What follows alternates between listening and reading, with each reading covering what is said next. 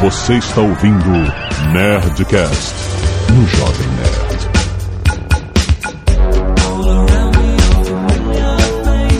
Anda, landa, landa, nerds! Aqui é o Antônio Jovem Nerd e eu estou no Universo Tangente. Aqui é o JP e Jovem Nerd, você me fez voltar no tempo hoje, cara. Pra 1 de abril. Fala galera, aqui é o Marcelo Folani, do Omelete. Eu tô triste porque o meu tênis verde furou e eu tô sem tênis verde agora, cara. Será que eu posso participar desse podcast? Pode, pode. Oi, eu sou a Gica Yabu, aquela, e eu pegava o Doni Darko. Nessa fase. e eu sou Maurício Saldanha e digo, eles me obrigaram a fazer isso. Ai, que tete. Aqui é o Android e eu costumo sonhar com ovelhas elétricas e não com universos diferentes. Ah, aqui é a Zagal. Muito bem, nerds. Estamos aqui com uma galera. A gente tem que chamar uma galera pra gente tentar entender Doni Darko, rapaz. Boa sorte, Bruno.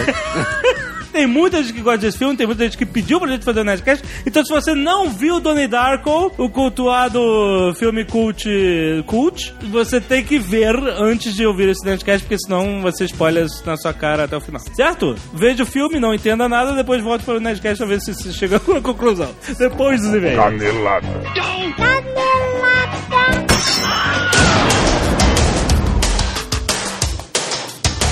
Muito bem, Zagal, vamos para mais uma semana de e-mails em Caneladas no Nerdcast. Vamos. Quais são os recados importantes desta semana, Zagal? Primeiro recado, o livro A Última Princesa, do nosso querido Fábio Abu, Exato. já está à venda nas melhores lojas e no Senhor Saraiva. Muito bem, vai ler lá a sinopse. E o nosso querido Fábio Abu é um excelente escritor, certo? É, o livro é muito bom, cara. E, assim, é, é um divisor de águas esse livro. Exato. Por Não quê? que ele esteja dividindo alguma coisa do passado, mas é o último livro bonzinho do Yabu. Se prepara pro que o Yabu tá tramando com a gente aqui. Então, se você quer. Esse é o último Yabu Nice Guy que você viu. É, o livro é muito legal sobre a Princesa Isabel, ele já comentou isso no Nerdcast. Não, é, não é sobre, né? É uma fantasia É uma baseada, fantasia, mas né? baseado. Baseado. Sim, tem Santos Dumont e tal. Muito legal. Porra, é, o Yabu escreve pra caralho, né, cara? É e bom. não é um livro infantil, é um livro adulto, adolescente, Juvenil. juvenil. mas que pode ser lido por todas as idades. Sim, é verdade. É muito bom. Então, cara, recomendamos o livro do nosso querido Yabu, A Última Princesa. Muito bom mesmo, cara. Tem aí o link na Saraiva. Certo? Certo. E se prepara porque o Yabu vai se transformar. Queria mandar um abraço para a galera do 99 Vidas, que é um podcast sobre nostalgia gamer, Azagal. Olha aí, que Você, interessante. você tem uma nostalgia. Por exemplo, essa semana eu participei junto com o Jurandir Filho, mau caráter, Não vou nem, não vou nem descer como tá. o Isinobre, Evandro de Freitas e o Bruno Carvalho. É sobre. Easy Nobre Evandro de Freitas, esse é o nome dele? Não, Evandro de Freitas é outra pessoa. Ah, Participando de um programa que falava de Doom, Quake e Duke Nukem. Olha. E você tem uma nostalgia com Duke Nukem. ah, só o finalzinho, vai. Mas olha, se você quiser ouvir, é, estou lá, estou participando. Se você não conhece, clique aí. Nostalgia Games com 99 vidas, muito legal. Tem um link aí no post. Seguindo nas, nos recados, temos que lembrar a vocês que o dia da toalha está chegando, Ah, jovem. Nerd. sim, Azaghal. Anualmente, o Jovem Nerd estimula a comemoração do Dia da Toalha. Sim, a imprensa em geral gosta de chamá-lo como Dia do Orgulho Nerd. Sim, e lá fora até estão chamando de Geek Prize Day, sabia? Sério? Então, Caraca, como as Tão pessoas são, chamando. são Pegou, influenciáveis e vendidas. já era, pegou. Não, não era. A gente vai manter a Mas os resistência. true... É, porque os true nerds... Então não é dia do orgulho nerd, não é Geek Pride Whatever Day, é o dia da toalha, amigo. Exatamente, em homenagem ao nosso querido Douglas Adams e seu Guia do Mochileiro das Galáxias. Se você é um nerd de respeito e gabarito, no dia 25 de maio você vai ter que estar com a sua toalha Exatamente. usando-a da forma mais criativa, fotografando ou filmando e mandando para nós. Foto... Olha só, vamos falar logo. Fotografando, filmando, fazendo montagem de Photoshop, fazendo história em quadrinho, desenhando, qualquer porra criativa. Exato. Pra não ter mimimi depois. Qualquer parada criativa com a toalha. Você pode até escrever um texto. Pode. Se você escrever com a toalha e provar isso com uma foto. Exatamente. Mas é o dia que a gente comemora fazendo qualquer maluquice de toalha. Não. Nada que estimule a nudez. Ah, eu, po- eu diria. É interessante estimular no Day, sim, cara. Por que não? Por que não? Teremos prêmios, o senhor Saraiva vai contribuir Exatamente. com prêmios de peso. Exatamente, a gente vai anunciar aqui. Não queremos revelar ainda, porque o importante não é o prêmio, mas sim A brincadeira. Carpe Diem. Né? Exato. Olha aí. Aproveitar o dia da toalha. Então, aproveite nu ou vestido. Se for nu, que seja mulher, por favor. Mande suas fotos dia 25. Não adianta mandar antes, que você vai ser ridículo, porque o dia da toalha é dia 25. Sim. Então, estamos só lembrando pra você já pensar no que vai fazer. Manda pra onde? Manda para o Slave Roboto. Você vai Sim. mandar para nerdcast@jovemnerd.com.br Isso. com o tópico subject dia da toalha. Isso, ajuda a vida, né? Ajuda o cara a selecionar os seus e-mails, né? Então mandem seus e-mails até que dia, Jovem Nerd? dia da toalha é dia o 25. 26, 20, né, 27 dias. Porque às vezes o cara quer fazer um vídeo, ele quer fazer um negocinho, né? Então, então mande até o dia 28 de maio. 28 de maio. Beleza? Certo. O cara tem três dias pra editar. Até meia-noite, horário de Brasília, do dia 28 de maio. Certo, As pessoas podem mandar. certo. Pra poder entrar no Nerd, Nerd Office do dia 30. Isso, pra É ter o resultado, exato. Exatamente. Beleza. Então, Então é isso. Então você que quer participar e concorrer a algum prêmio e mais do que isso, aproveitar a vida, sim. o universo Bom, e tudo mais, Exato. você mande fotos, vídeos com nudez para Não. até o dia 28 de maio, até meia-noite do dia 28 de maio.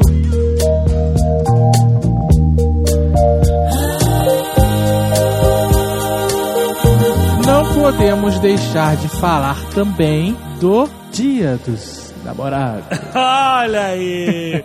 Nosso Nerdcast da Rádio Romântica está se aproximando. Todo ano a gente faz o nosso Nerdcast especial do Dia dos Namorados, onde lemos todo tipo de declarações, pedidos de desculpa, que mais? Pessoas se ofertando, né? Se ofertando.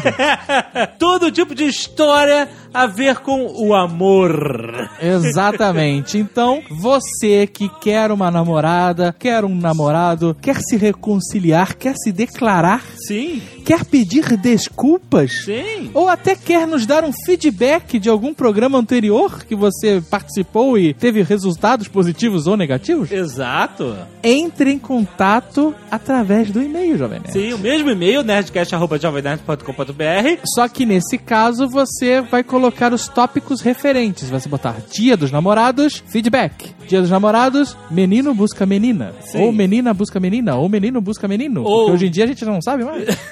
ou declaração. ou declaração, ou pedido de desculpas, ou esdrúxulo, ou bizarro. A gente topa qualquer parada. Qualquer coisa. né? Isso. Pode mandar até um tópico, sei lá, confissão, né? Sim, confissão boa. Se você quiser que a gente ligue pra você, ah, existe a possibilidade da gente ligar pra você pra falar com você e você entrar no Nerdcast especial Dia dos Namorados, deixe seu telefone e os horários em que você está disponível naquele telefone. Isso, telefone Skype também, por favor, Skype, né? Skype, Facilita a é, nossa se tiver vida. Skype, beleza. tópico reconciliação, todos os, assim, o que você quiser resolver na sua vida, pedido de casamento, no Isso. primeiro foi tão legal, agora todo mundo quer casar no Nerdcast. então, esse é o momento, está dada a largada temporada do Nerdcast especial Dia dos Namorados 2012. Muito bem, manda. Logo, não deixa eu mandar depois não, manda logo.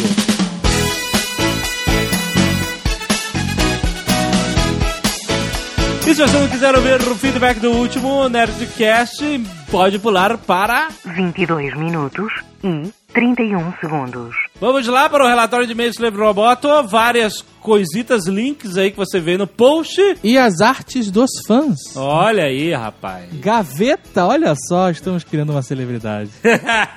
o Gaveta está doente, pessoal. Pois é, não teve Nerd Office essa- semana. A Gaveta esteve com pneumonia nos dois pulmões. Pneumonia, o cara. Não é fácil, não, você trabalhar no Jovem Nerd, É. não. O cara teve pneumonia, eu devo estar pronunciando errado, deve ser pneumonia. Pneumonia, Pneumonia. Está de cama com gelo debaixo do sovaco É, tomando. pra baixar a febre. Tomando antibiótico que nem MM. É, ele falou que tá tão sinistro que ele tá tendo que usar supositório, inclusive.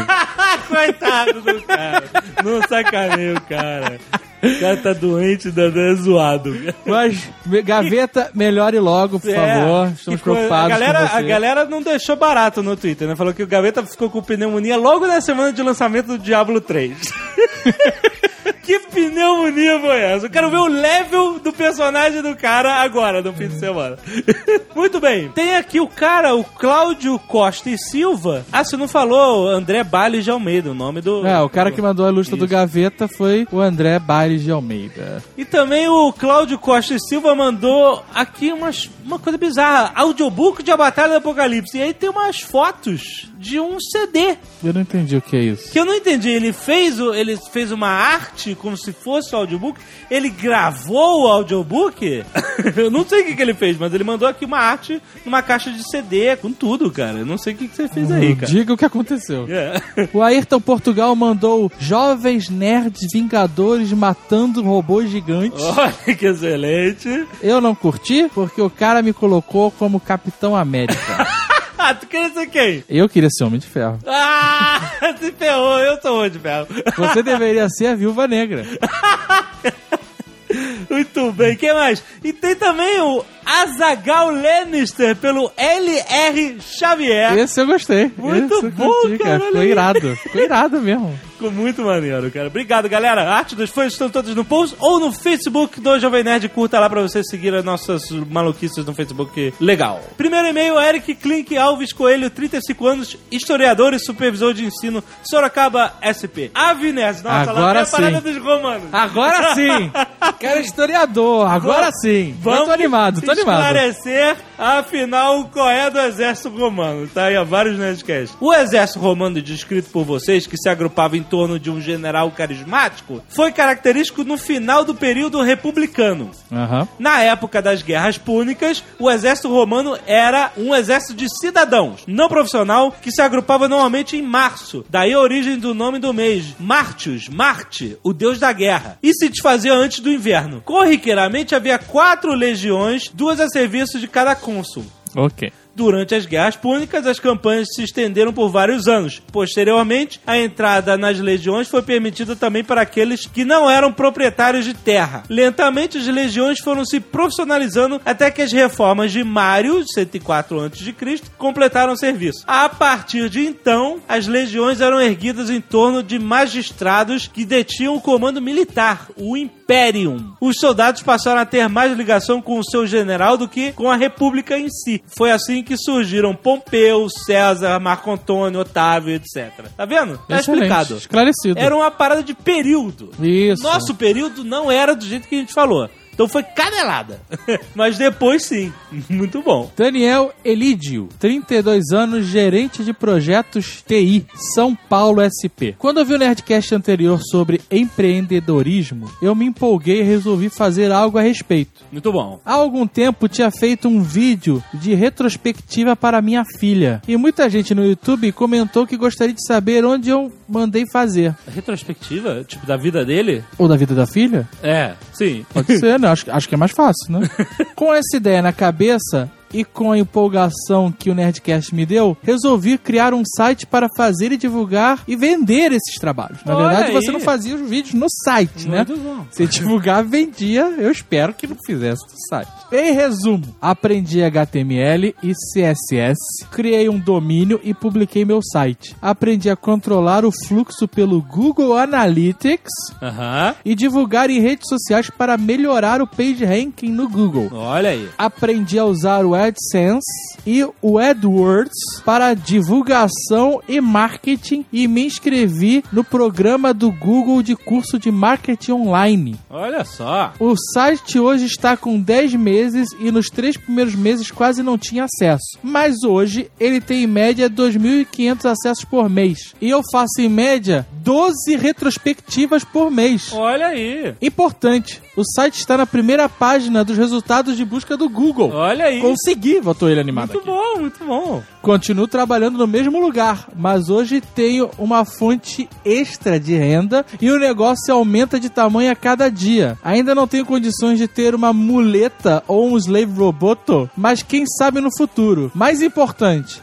independente de dar certo ou não, eu adquiri conhecimentos que vão seguir comigo para o resto da vida. Cara, muito legal isso. Muito legal esse depoimento. Porra, não é? de é? qualquer maneira, só queria agradecer a vocês porque realmente o Nerdcast deu um empurrão. Não, que isso, não foi nada. Que empurrãozinho. faltava e tal. De nada, de nada.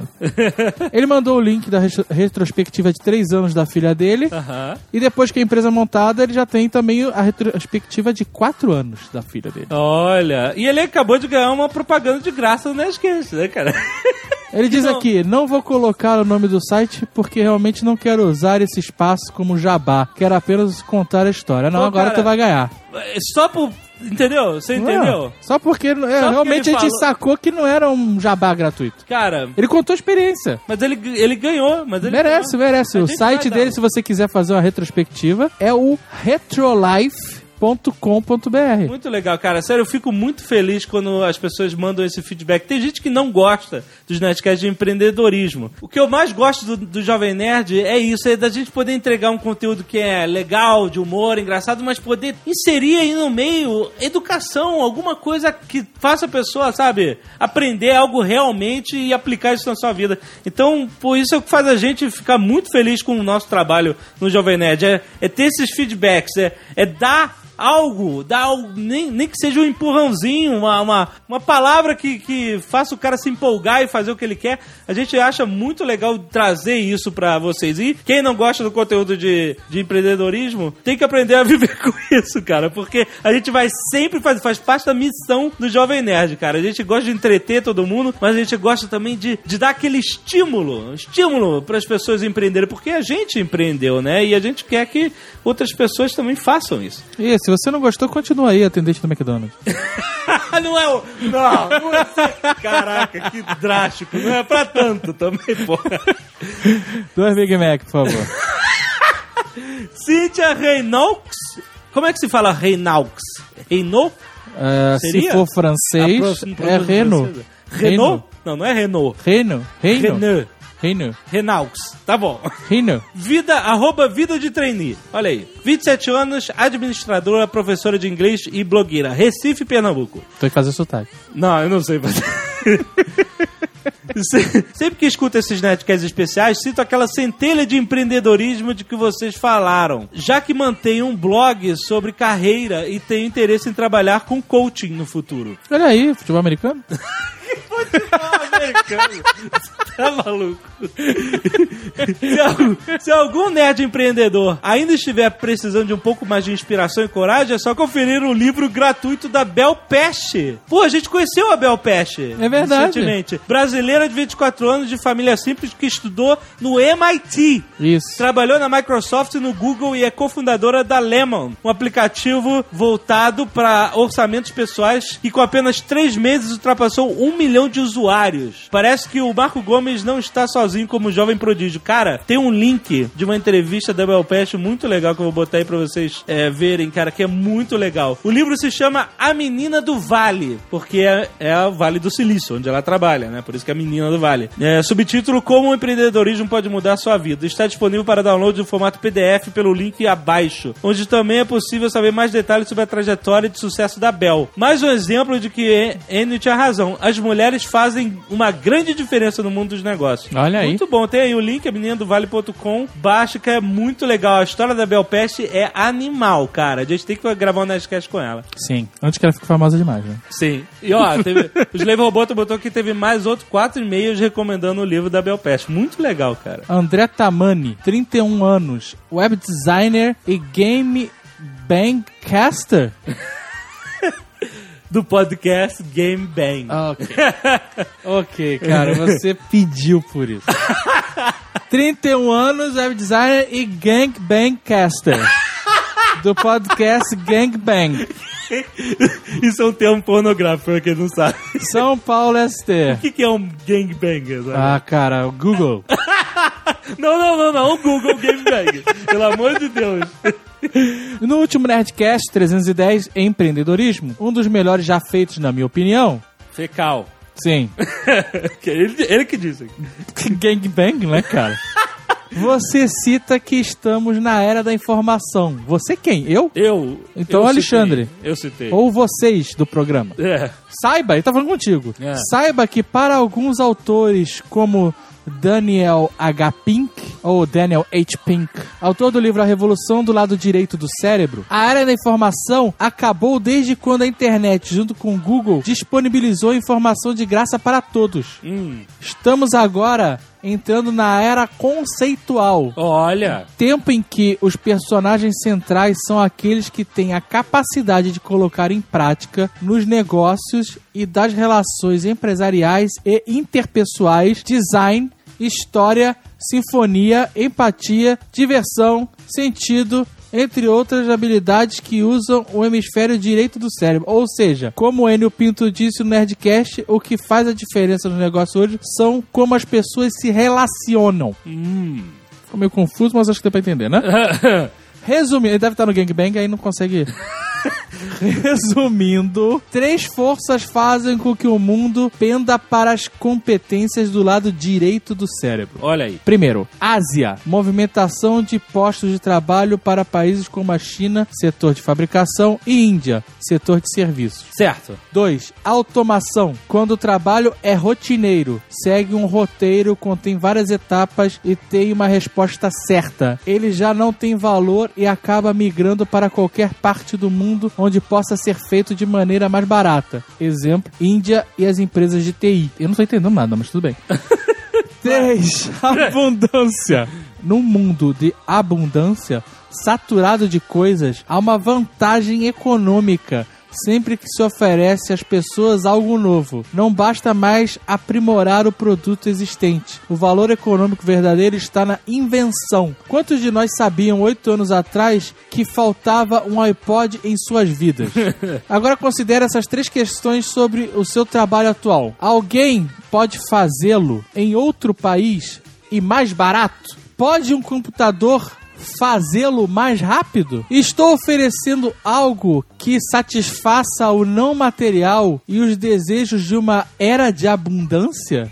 Aham. Se você respondeu sim a alguma questão, tome cuidado. Olha. Olha aí. Então pense nisso. O que que isso tudo tem a ver com gangbang?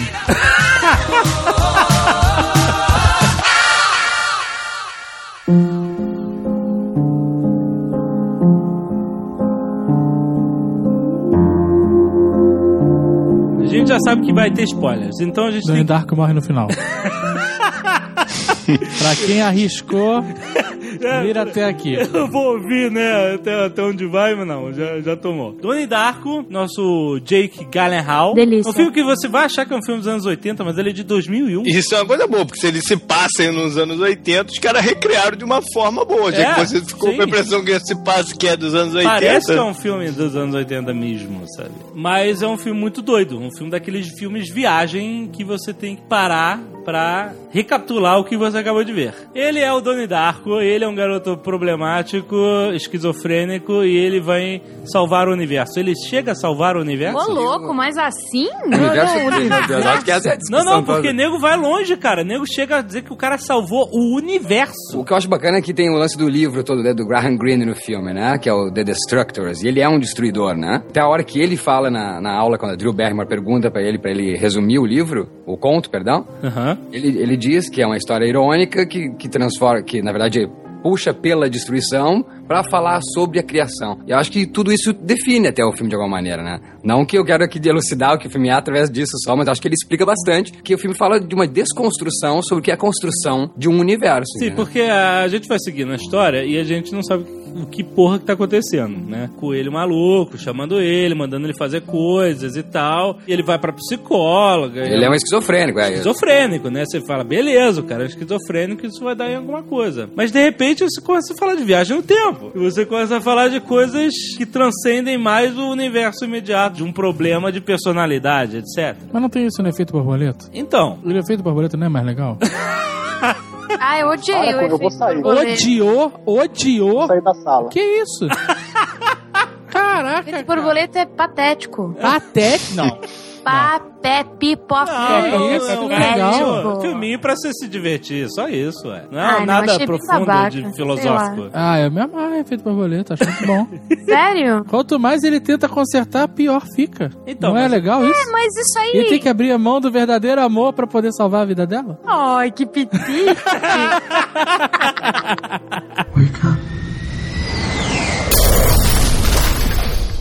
O problema é o seguinte: o filme chega no final e a gente descobre que existe um ciclo nesse filme. Talvez esse filme seja um daqueles que você fica preso no mesmo ciclo um milhão de vezes. Existe essa sugestão de que você tá vendo sim mais um ciclo do cara até o cara tentar fechar o ciclo. Aí é igual o dia da marmota. Exatamente, tipo o dia da E, mamota. igual a outro filme também que já começa com essa lição, que é o Rei Leão. O quê?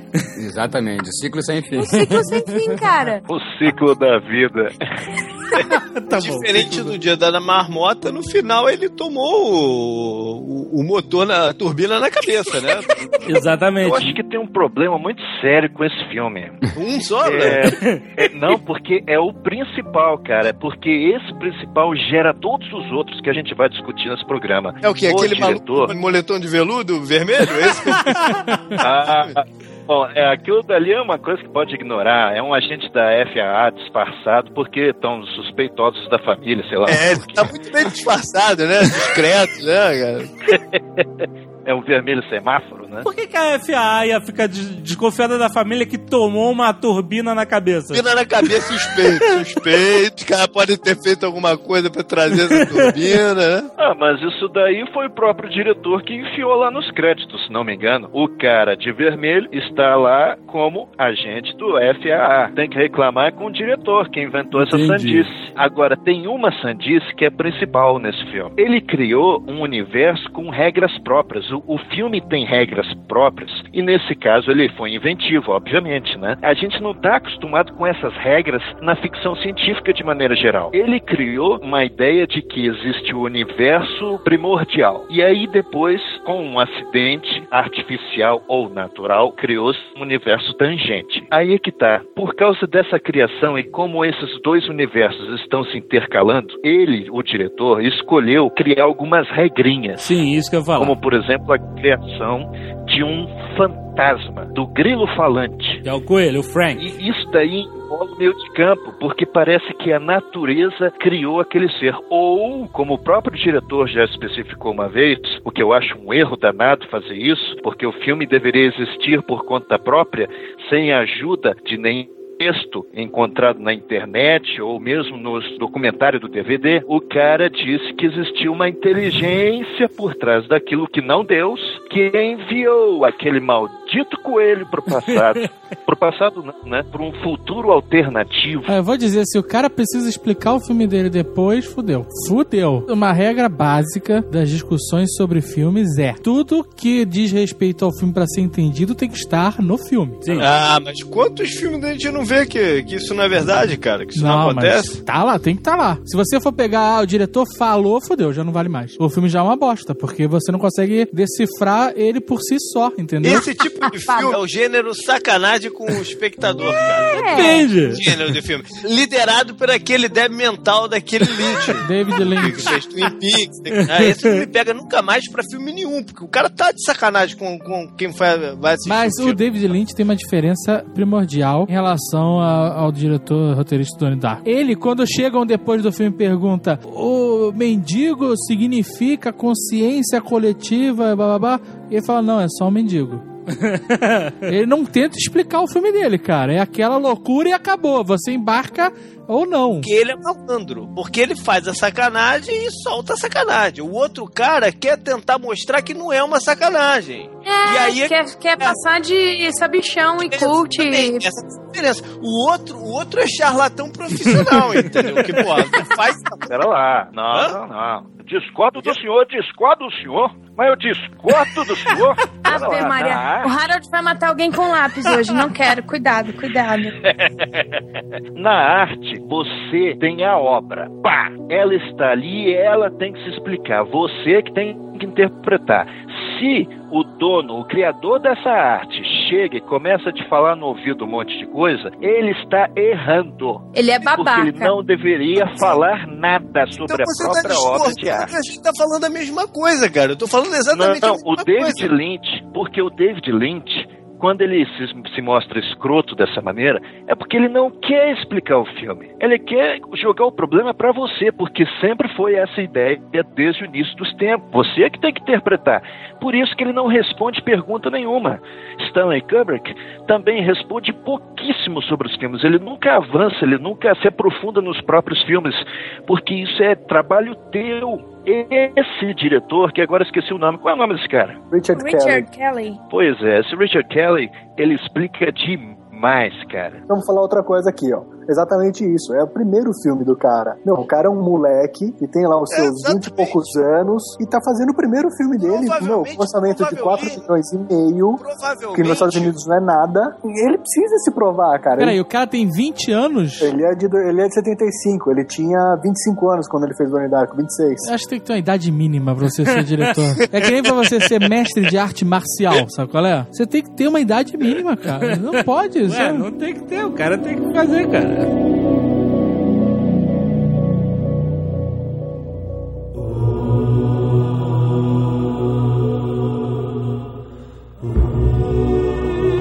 Tem dois elementos principais aí nesse filme, são importantes pra trama toda. Um, é a turbina de avião cair no quarto do garoto. Acontece logo no início do filme e ele só se salvou porque ele foi atrás da visão do coelho maluco de noite. Teoricamente, o coelho salvou ele. O coelho salvou ele. É, ele saiu meio sonâmbulo, né? Ele não tá... Hum, não, eu acho que não. Por quê? Ele se salvou por causa do sonambulismo. Por causa disso é que surgiu a visão do coelho. Se o coelho queria que o tempo, que o universo voltasse ao normal, ele não precisaria chamar o. Chamar o garoto. Mas peraí, Hum, mas foi exato. nesse momento, antes de cair o, a turbina, que ele fala que o mundo vai acabar em tanto tempo. Tanto é que ele acorda, o Donnie acorda no campo de golfe. Com os escritos, é. Com, é, com escrito no braço o tempo que falta pra. De alguma maneira, então salvou, né? Porque, Jota, isso É. quer dizer que, porque ele, na verdade, Não é que esse- ele ele se liga que ele tem que fazer a vida dele acontecer naquele tempo, por isso que ele convida a menina pra sair, ele transa, aparentemente ele é virgem, né?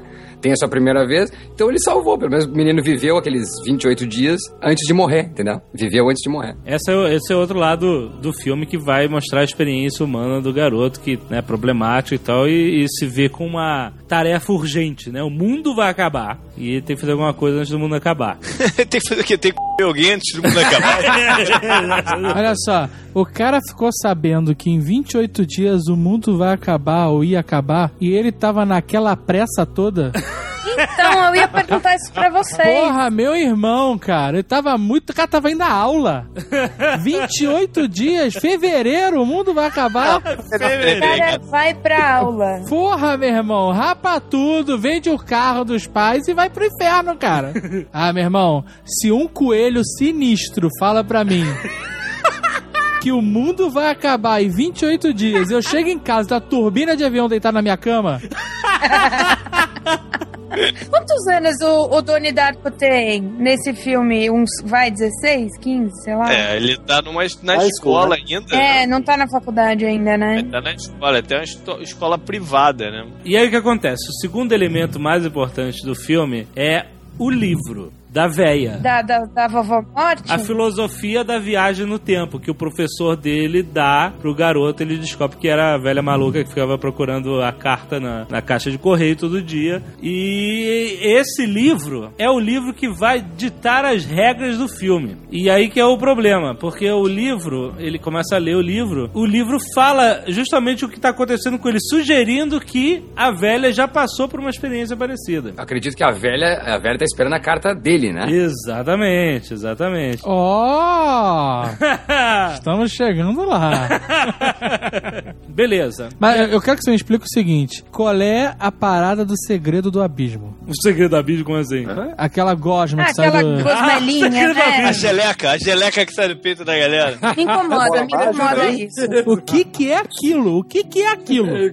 Pelo que eu entendi, o cara começa a, a, a entrar nessa, nessa parada de viagem no tempo. Ele, é como se ele estivesse vendo as strings do universo. Parada- Não, em português. As cordas. Corda. As cordas. Você repara que, reparou que aquela cobra, aquela minhoca de água, de sei lá, ela sempre tá apontando pro lugar onde a pessoa tá indo. Sim. É como se tivesse, ele tivesse vendo as cordas por trás do universo das intenções das pessoas. Eu- pelo que eu entendi, existe uma- um questionamento é, divino lá, de destino e etc. Né? Ele, é a gente que escolhe o que a gente vai fazer, tá tudo predeterminado, caralho e tal. E pelo que eu Exato. entendi, aqui ele tá vendo uma predeterminação de pessoa vai levantar e vai na geladeira. Peraí, pegar um mas essa parada manipula ele. É, ela até faz mãozinha da fumacinha do pica-pau, sabe? Mas isso? porque aqui, meu querido. Tudo tá manipulando ele nesse. Tudo tá tentando passar alguma coisa pra ele nesse universo alternativo. Porque assim que caiu a turbina e ele sobreviveu, é, você estabelece que cri- criou.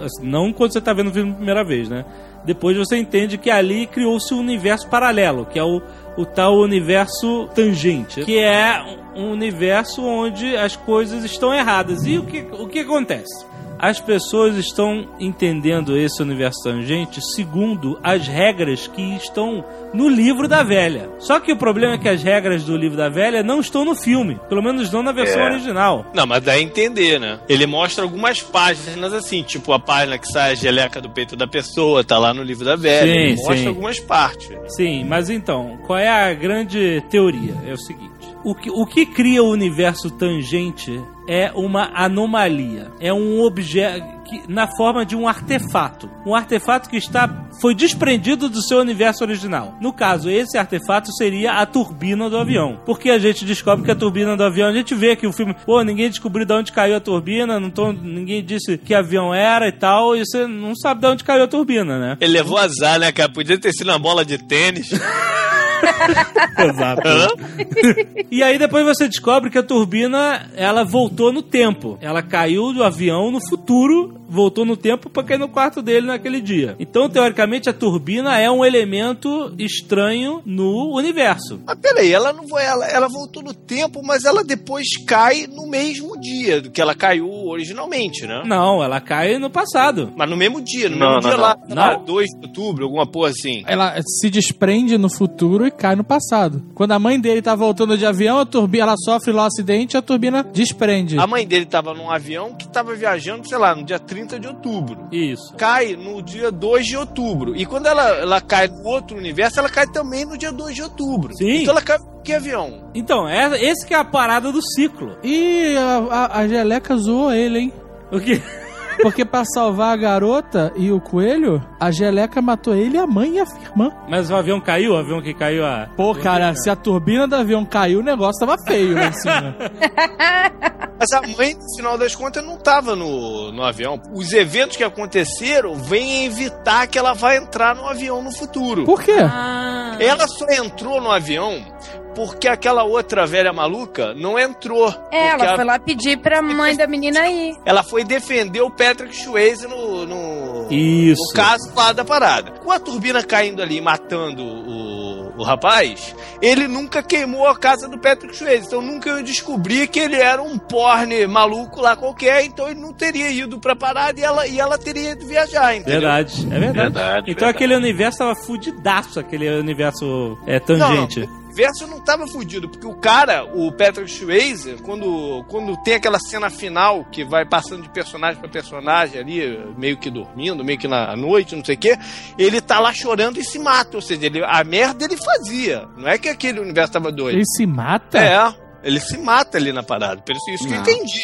pelo menos do, do- da eu não passagem. vi isso não. Ele tá chorando assim, compulsivamente, e se mata. E aí muda pra outra pessoa. Mas não com revólver, né? Se ele tomou algum remédio, porque não aparece nada ali, né? Já Mata. passa pro próximo. Sim, isso que eu entendi da parada. Ou, ou- ou de qualquer forma, se ele não se mata, ele tá ali com um sentimento de culpa, filho da Ah, puta. sem dúvida. Ou seja, a merda ele fazia. O, o universo paralelo não mudou o que as pessoas faziam. Não, não. Certamente não mudou. Mas mudou ali a família dele imediatamente, né? Porque a mãe e a irmã também iam morrer no, no- no avião. Ah, então Mas então. Muda a consciência das pessoas, assim. né? Essa própria cena final mostra que as pessoas Sim. estão refletindo sobre essa Sim. atitude. E qual é da gordinha? A gordinha é excluída. Era né? excluída. Mas e aí? Ele morreu e vai ficar tudo bem? Ah, ela gostava dele, coitada. Ele fala isso uma hora pra ela, ah, vai ficar tudo bem. É, Eu vou morrer, você vai. É, eu vou morrer, você vai me esquecer, vai ficar com outra pessoa que eu não ia ficar contigo nunca na vida. Ah, porque ela era apaixonada por ele, Ela né? era apaixonada por É. ele. Se esse filme fosse seriado, ele ia levar muita gente pro túmulo com ele, né? Porque o pessoal ia ficar intrigado, assistir, no final ia ficar putaço com esse final. né?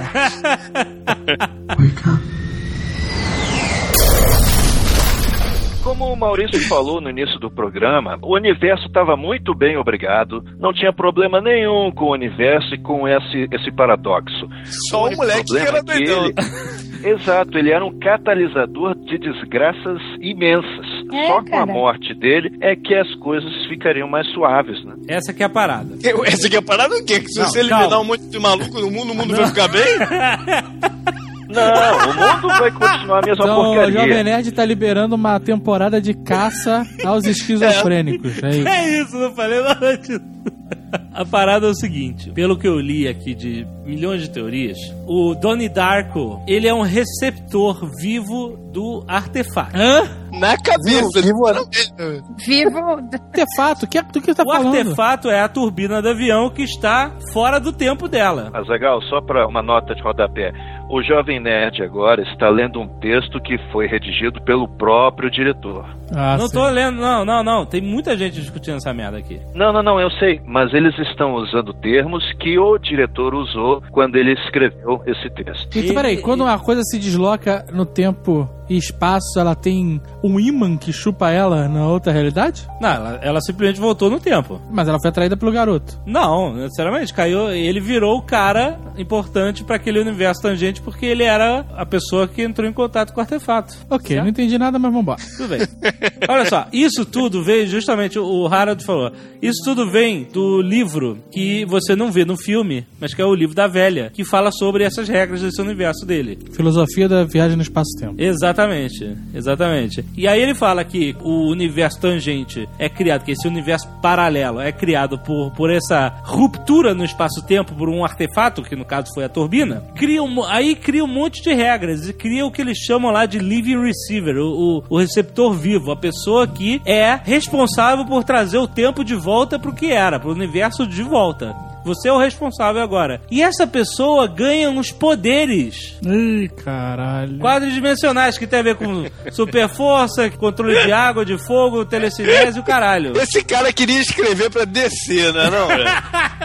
Não, mas ô, ô, olha só, você não tá tão errado não, JP. O próprio nome dele, Doni Darko, não, é, é, um, é É, porque aí fica que nem o velho lá que faz o Peter Parker. O velho. Alô? um velhinho Fica gentil. que nem o velho lá, o Stan Lee, que cria o nome dos caras tudo com letra repetida. Agora o Fábio Abu vai ficar com muito orgulho de mim. A garota até fala, ah, teu nome parece nome de super-herói. Tem um, tem um Exato. momento que fala dessa porra. Fala, Tem um fala. momento que eles falam assim, esse roteiro é uma merda. Eu também. Mas é rápido. Eu tenho um filho. São aqueles, são aqueles caras que sentam no fundo da sala, eles falam isso, mano. Não, e- e- olha só, e, e eles falam assim: tem um flerte com, essa, com esses conceitos de, de super, super-herói, etc. que o cara, ele fala assim: ah, o cara tem super força. Mostra que ele enterrou o machado lá na, na, na, na cabeça daquela Na estátua. cabeça do cachorro, do é. cachorro. Né, que o cara fala assim, caraca, como é que não conseguiu fazer isso, né? Poderes ligados a fogo e água. O cara inunda o colégio, o cara bota fogo na casa do... Ah, do... peraí, ele usou, ele usou uma parada de gasolina. Eu pô, sei, cara, poder- mas é metafórico a parada, entendeu? O que eles querem dizer. E por último, a telecinésia, que o cara usa pra desprender a turbina do avião. Ele seria o cara que desprendeu a turbina do avião e criou o portal lá de água, misturando água e metal lá e tal, e jogou o negócio de volta no tempo. Misturando água e metal? É, que o portal é feito com água e você precisava de um vessel, né? Uma, uma- um, um objeto metálico. O cara explica isso, tá no livro. Tô defendendo essa porra, não. Tô dizendo que essas são as explicações segundo o livro que cria as regras para aquele próprio universo. Caraca, cara, eu vou desistir, sério. Nossa. Nada, Calma. nada, nada no universo, esse ou qualquer outro, vai me provar. Vocês podem voltar no tempo, inclusive, mas nada vai me provar que esse filme é bom, cara. Eu acabei de ver o filme. Eu também, acabou de acabar aqui. Eu tava tentando entender a história, falei, não, Calma. tem alguma parada aí. Mas a cada palavra, o filme fica mais merda. Calma, aí ele fala o seguinte, porque assim, ele, ele passa a viver num mundo falso, onde todas as pessoas estão interagindo com ele, elas estão, na verdade, dando dicas pra ele fazer o que ele tem que fazer. Ninguém tá ali, tipo, com livre-arbítrio. É o que eles falam. E até tem os mortos, que é aquela porra do coelho, que é o cara que tomou um tiro no olho, que volta no tempo pra meio que guiar o garoto nessa merda, entendeu? Porra, Drew Barrymore, por que tu foi botar dinheiro nesse filme? tá merda. Deixa eu ligar pra casa que a portuguesa falou que assistiu o filme agora, eu vou já salvar ela.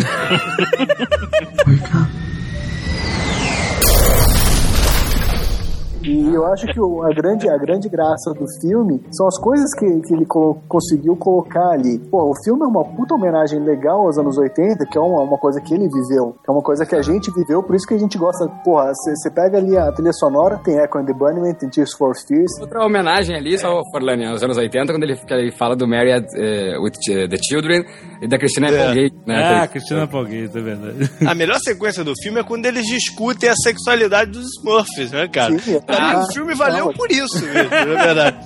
Aquilo foi meio Tarantino, né, cara? Não, tem vários. De Volta para o Futuro, né? Que quando ele tá com o professor de física, Isso, ele fala que gosta. ele fala fala do que do DeLorean. DeLorean, ele, ao mesmo tempo que ele fala assim, achei bem futurista.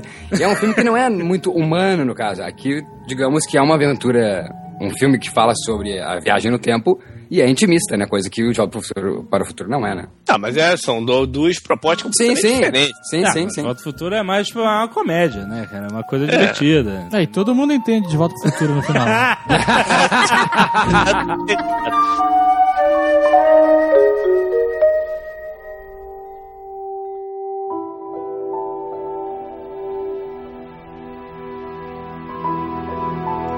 Vamos esquecer essa porra toda de que existem essas regras criadas do próprio universo do filme, onde o cara é meio que um super-herói que ele tem que trazer de volta a turbina, consertar o universo, etc. Vamos só imaginar que esse mundo que vai acabar em 40 28 dias, 6 horas, 42 segundos e sei lá o quê. 28 dias, 6 horas, 12 minutos, 42 segundos. 12 minutos e 42 segundos, isso.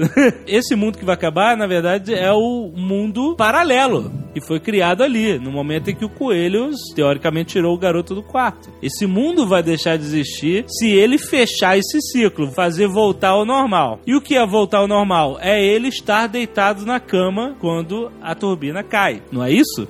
Não, eu não, porra. Então por que, que o Coelho tirou ele lá do, no primeiro momento? Então, pô, deixava mas- cair de uma vez, pô.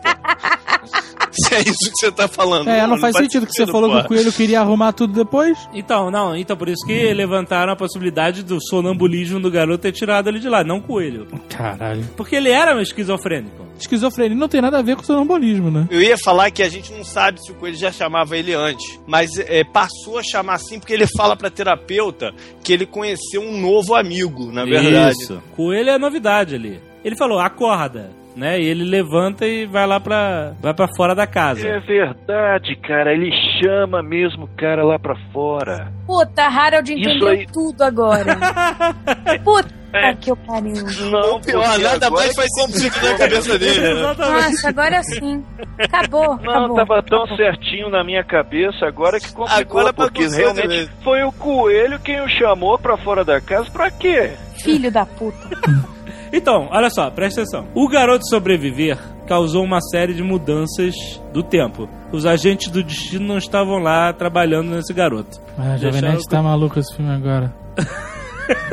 Graças a ele sobreviver, ele fez um monte de merdas que resultou no Patrick Swayze ser descoberto como um pedófilo. Não, é uma merda, é uma boa ação. É, isso foi bom. é Né? exato. Resultou em ele conhecer a namorada e, e conhecer o amor. Transar. Excelente pro lado dele. Só que resultou também na morte da menina. A menina morreu graças a isso, porque conheceu o garoto. Não, não, Sim? não. Claro que Ela morreu porque o jovem imprudente vestido de coelho estava embriagado e dirigindo que nem um louco.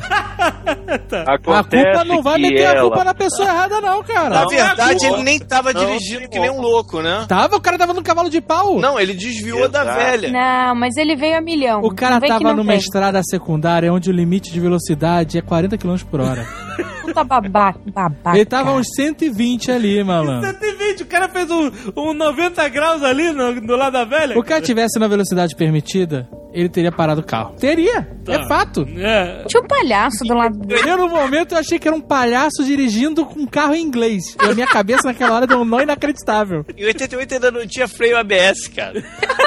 Mas, caraca, a consequência da, da garota estar com ele acabou resultando na morte dela. Senão ela não estaria ali, não- o carro não ia passar por cima da garota. Mas ela já era toda fodida Ah, também, era né? complicado. Ela viveu, ela É, viveu. eu acho também. Por essa linha do Jovem Nerd e, e fez morrer, faria morrer também a mãe e a irmãzinha. A mãe e a irmã, tá, considerando que o avião vai cair mesmo. O avião que segura com uma turbina, mas realmente nunca se sabe, né? Vamos, vamos supor que o avião caiu. Não necessariamente, mas se a turbina caiu do avião. É, a turbina caiu do avião, exato. Vamos pensar que o avião caiu. Então morreu a garota, morreu a mãe e a irmã, que eram pessoas inocentes, certo? A única coisa é que o Patrick Swayze realmente foi pra, foi pra cadeia. Aí o que acontece? Ele leu o livro da filosofia da, da viagem no tempo, então ele entende a situação dele. Se ele interpretou certo, né? Sim, sim. Não, mas é que ele escreve pra velha depois. Ele escreve, ó, eu li o seu livro e eu não sei se ele é ficção mesmo, entendeu? Alguma coisa assim, né? Porque ele tava vivendo aquilo tudo, né? E ele deu a carta que a velha tava procurando o tempo todo. Engraçado, dá-se a entender que a velha também passou por uma situação dessa, né? É, porque ela é loucona. Ela O era freira, fala- não tinha um esquema desse? Exato, exato. O cara fala que ela era freira lá na parada e aí, de repente, de um dia pro outro, passou Ela a ser na mudou. ciência. É, ficou Ou loucona. seja, alguma coisa maluca aconteceu com a moça. Ela não morreu. O cara morreu, ela não, né? Benzina. Ou talvez ela ficou maluca por causa da igreja, né? Porque eu vi na internet que o filme também sacaneia a igreja com aquele, aquelas duas imagens que aparecem da cruz com o IHS, né? Que na verdade a cruz seria o T e o IHS ao contrário seria então shit. Formaria que a igreja shit. Caraca, nega foi. É, não, mas longe. esse filme, tem um- esse filme tem uma porrada de coisa religiosa. Inclusive, isso que o Nerd falou várias vezes aí da, da geleca saindo na frente, indo, e, e indo apontando o que o cara vai fazer. Isso você está querendo dizer que não existe livre-arbítrio, né? Que é um Sim. princípio fundamental da igreja. Da religião, da igreja não, da religião, né? Se você tem um conceito que, pô, a- a- o cara vai fazer o que tá mandado ali, que aquela, aquela geleca tá indicando ele pra fazer, ele não tem livre-arbítrio, pô. Acho que é uma ironia, na verdade. Tá mostrando como a gente se, se deixa guiar mesmo, sem pensar nas coisas. Como ele mesmo coloca na hora que a professora tava falando sobre a linha vital, é medo e amor. Ele diz que é muito mais do que isso, né? O, espectro das emoções é muito mais do que só medo e amor. Então acho que é isso. Acho que até é uma, uma, uma ironia onde as pessoas estão indo sem nem questionar. Vão, Diga, diga de passagem, a segunda parte mais maneira do filme, depois da sexualidade dos Smurfs, é o pai dele rindo pra caceta quando a mulher conta que ele mandou enfiar o livro no Livro cu no da cu. professora. né, cara? o pai saindo da sala direto.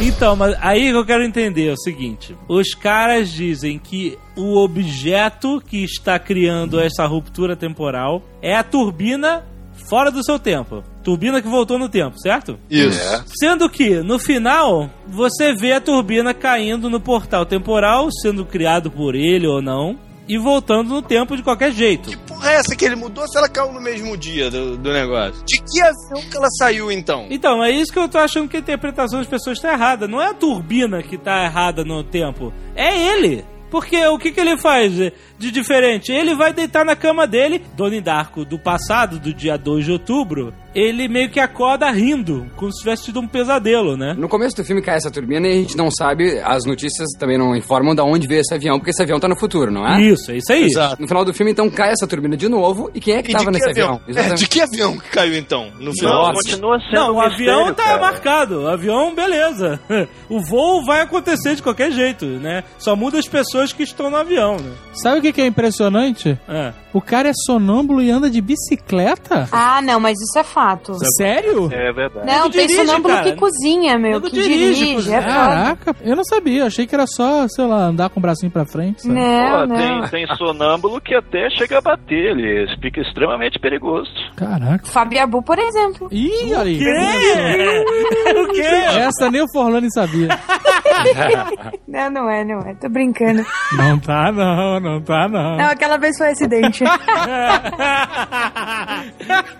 Presta atenção. Olha a loucura. Ele acorda rindo e aí deita com aquele sorrisinho no rosto. Maroto. Maroto. Sabendo que vai cair a turbina na cabeça dele. Exatamente. Ele tá feliz porque ele sacudiu a cidade. Fez uma bagunça, ele, isso ele, aí. ele, ele ensinou o que que é os Smurfs, deu uma trepada, sacudiu a cidade, pegou o pedófilo, entendeu? Mas, Maurício, isso só acontece se você levar em conta, então, que a consciência dele do dia 30 de outubro Sim. voltou pro dia 2. Porque no dia 2 ele não sabia de porra nenhuma. Ah, mas eu acho que tá, a consciência tá no inconsciente, tá dentro de, de um todo. Não, claro, acho que ele, não, ele, ele compreende, sim. Então, acho- porque a única forma do, do, do Doni Darko do futuro afetar o Doni Darko do passado, que ainda não sabe de nada, é a consciência dele tomar a decisão de ficar na cama e morrer.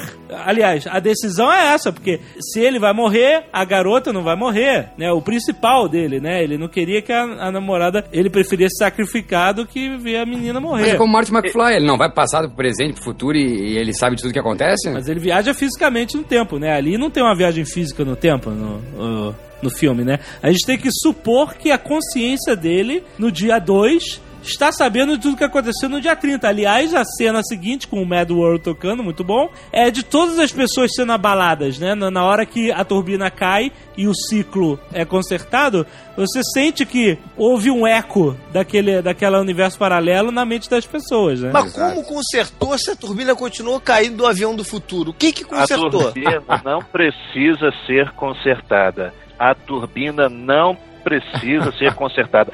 A existência dele é que precisava ser consertada. Isso. A turbina continuará sendo uma anomalia, sempre. Ele estava sorrindo, gargalhando por alívio, porque agora ele sabia o que tinha que fazer, sabia que a sua vida realmente tinha que ser colocada um fim nela e estava zen, estava zen, ele aceitava a morte. Mas a gente tem que aceitar que a consciência dele pro futuro alternativo do dia 30 de outubro foi pro dia 2. Isso, exatamente. E aceitar Isso, que é uma coisa normal a turbina do futuro cair na casa.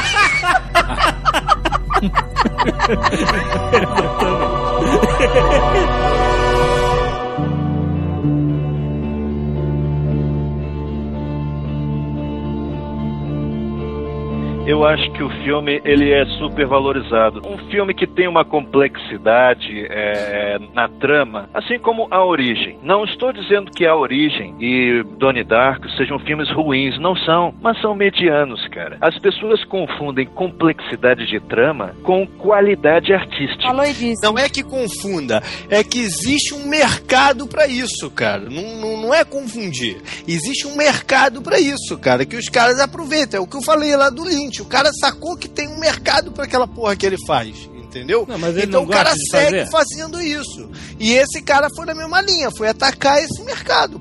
O Richard Kelly, ele tinha 25 anos quando fez esse filme. É muito um filme do moleque de 25 anos ali, que não, não, não tem comprometimento com nada, Ah, entendeu? você acha? Eu super acho que o cara tá cagando. O Einstein tinha 25 anos lá quando fez a teoria da relatividade. Oh, o Steven Spielberg também, ah. Puta que o pariu, Spielberg né? tinha 26 fazendo tubarão. Ou... Ô, pera lá. Mas o cara tinha 25 anos em 2001. Agora, a geração de agora, nem com 25 anos mora com os pais ainda. O cara não tem estrutura É. pra fazer um O filme. Spielberg é quase da idade média, com 25 anos o cara tá pra morrer, né? exato, exato. Coitado. Tá, e ninguém falou daquela febre que foi a foto do Donnie Darko no Fotolog. Porque eu não lembro. Qual foi a febre? Ai, vamos Ninguém falou, ninguém falou porque ninguém sabe o que você tá falando. Eu nunca fui um fotolog guy, cara. Ai, não! Como assim? Fiquei sozinha no meme. Teve meme do Donnie Darko? Porra, super teve meme do Donnie Darko. Ai, meu, como vocês não tiveram Fotolog? Não dá pra ter só uma menina gravando. Desembucha, desembucha, mulher. O que que tinha? Você Caraca, fotolog é coisa de Você tinha Fotolog, aí você ia no Fotolog do seu miguxo, aí tinha lá uma foto do coelho from hell, e você indicava mais X fotologgers lá. E aí você tinha que publicar aquela foto também, era meio uma corrente do mal que ia passando.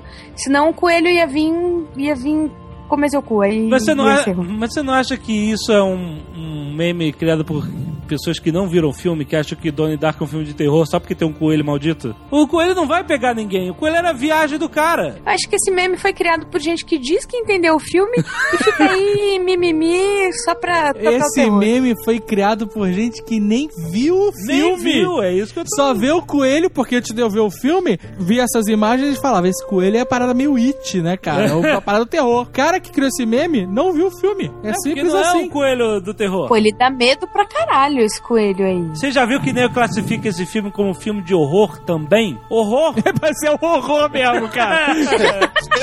O filme é um horror, ele não é Deus.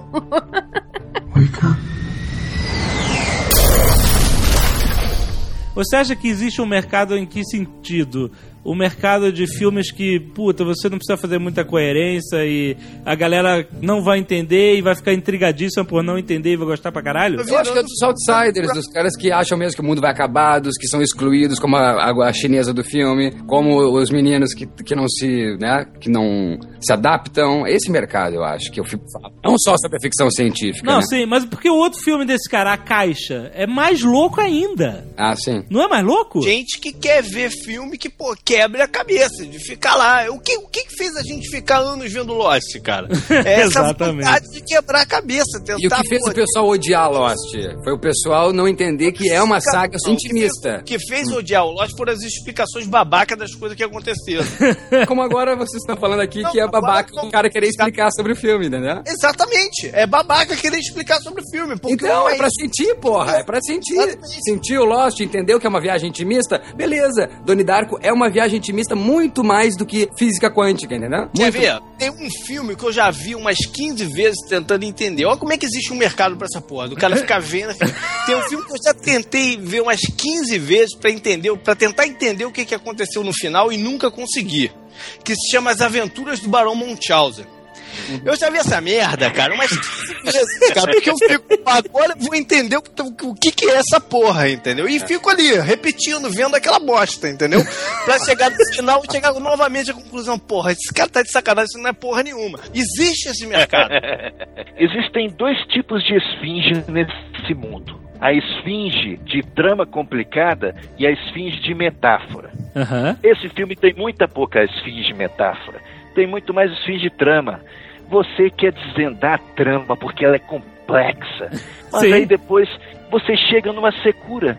Depois que você esmiuça o filme, você chega, você realiza que o filme é fraco, é, é bobo. Depois que você eh, resolveu o enigma, não sobra nada dele em cima da mesa, sabe? É, não gosto desse filme. Engraçado, quando eu eu assisti com interesse o filme. Eu também, porque todo mundo falava bem pra caralho dessa merda.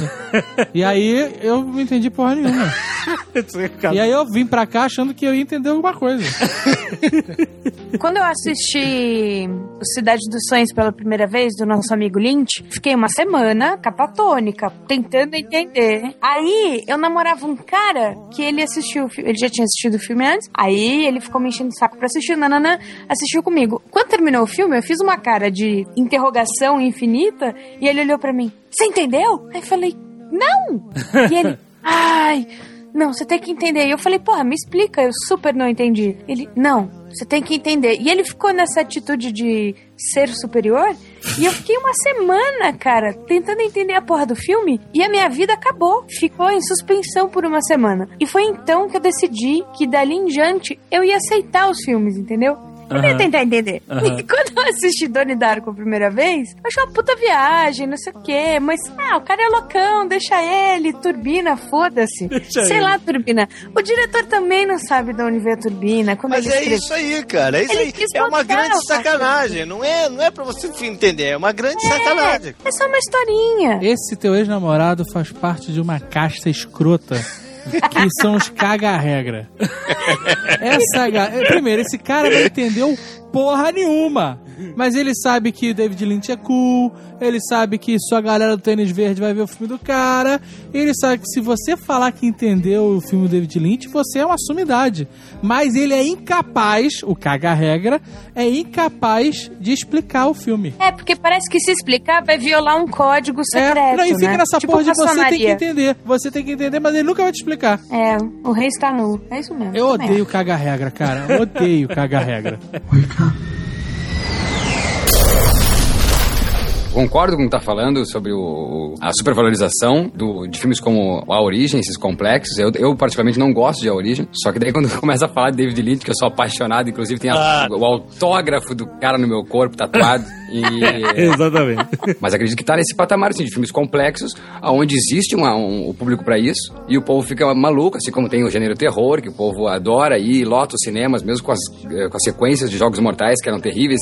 E aliás, a turbina, quando dá aquele close, eu lembrei muito dos Jogos Mortais, quando aparece aquela espiral. É espiral. Existe mercado pra isso, e acho que o Richard Kelly explorou esse mercado. Como diz o Forlani, é o primeiro filme do cara, tem suas falhas, talvez nisso, né? Ele se masturbando com a sua própria obra. Eu sou o autor, eu sou o diretor, e foda-se o resto. Mas eu acho que ele tá íntegro e honesto, sabe? Acho que por isso que teve uma, uma vasta gama de pessoas que é apaixonada por esse filme. Eu acho que ele é um filme que fala sobre desconstrução do seu universo para a criação de um novo. Acho que é bem por aí. Tipo, o filme, ele é, ele é uma punheta, mas enfim, cara, é o universo, é o que tá na, na, na cabeça do cara. O cara pode bater punheta do jeito que ele quiser. Ele é, o universo ali é dele, cara. O cara pode bater punheta com o que ele quiser. Mas se Aham. nego bota dinheiro e leva pro cinema, aí virou filme de sacanagem.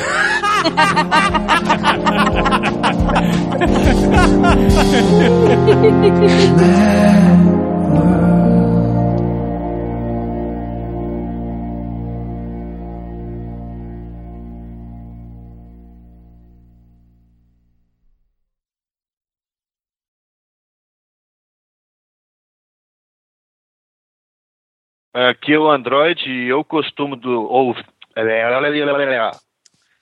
aqui é o Android e eu costumo dormir. ok. tá ótimo. Tá ótimo.